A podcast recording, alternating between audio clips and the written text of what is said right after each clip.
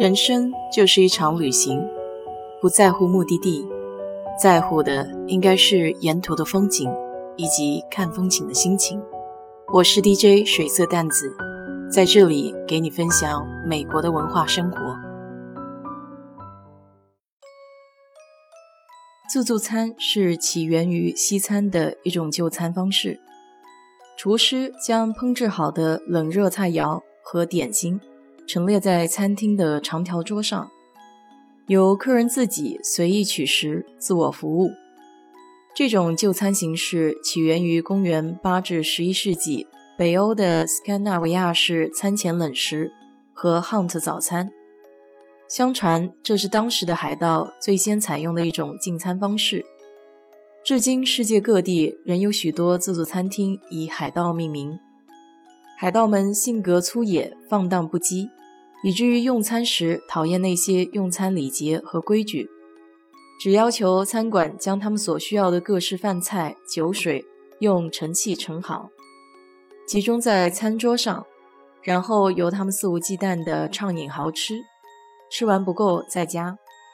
海盗们这种特殊的就餐形式，起初被视为是不文明的现象，但久而久之，人们也觉得这种方式有许多好处。对顾客来说，用餐时不受任何约束，随心所欲，想吃什么菜就取什么菜。对酒店经营者来说，由于省去了顾客的桌前服务，自然就省去了许多劳动力和人力，可以减少服务生的使用，为企业降低了用人成本。因此，这种自助式的服务用餐方式很快就在欧美各国流行起来。我记得印象里比较深的自助餐经历，在南京湖南路的热风阿罗哈，算是南京比较早的一波自助餐店了。第一次接触这种自助模式的餐饮，不得不说欣喜若狂，基本属于扶墙进、扶墙出的状态。尤其要是遇到爱吃的，完全控制不住。来了达拉斯以后，发现这里有几家日式自助餐。虽然是台湾人开的，但口味还是可以的。有寿司、生鱼片，还有各种面条、炒菜，可谓是琳琅满目，应接不暇。这其中最让我流连忘返的，居然是非常简单的蒸鸡蛋。淡黄色、水嫩的鸡蛋上点缀着一个红色的虾仁，入口即化，那滋味让人觉得都飘起来了。就好像《食神》里面经典的画面，随风飘摇。所以说，越是简单的美食，其实越体现厨师的功力。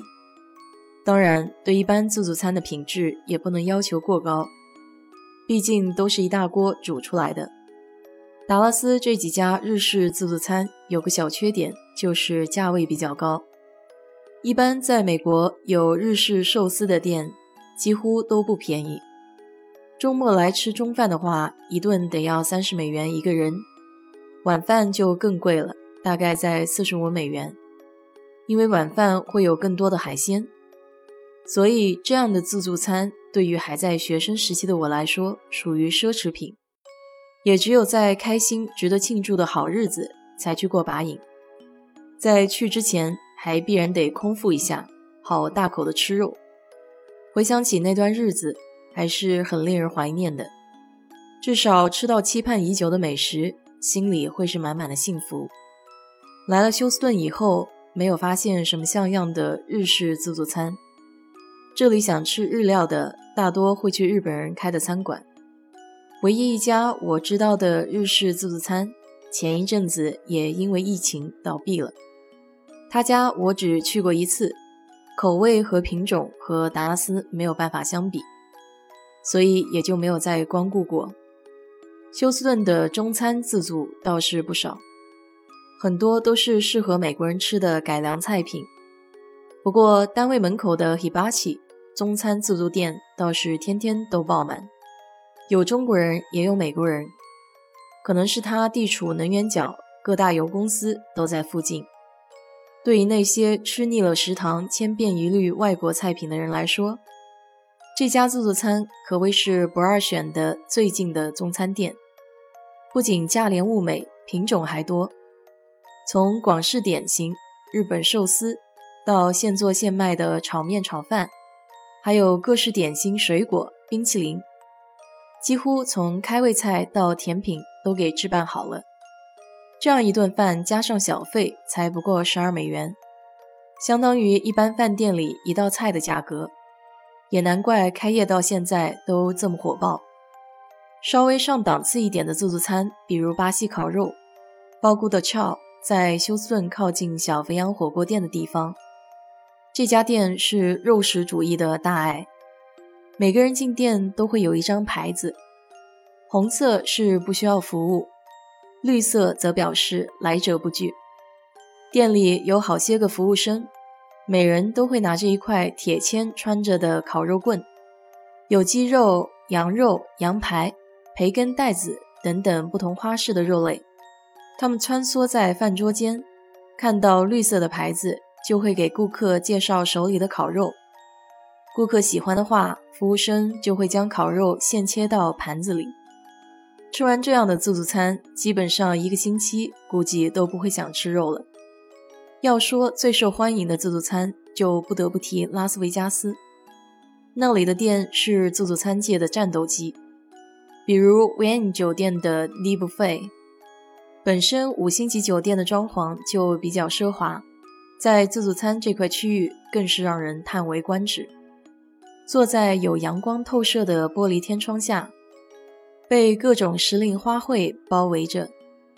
有如置身于欧洲的一个古典小巷中，悠闲地喝着下午茶，心情也顿时变得轻盈起来。这家的各式甜品让我印象最深：小巧的芒果慕斯蛋糕、椰丝香草杯、脆皮巧克力草莓等等，这些都是在美食杂志上才能看到的可爱模样，就这样一一尽显在眼前。唯一的小缺点就是人比较多，要想不排长队等待的话，得早点到。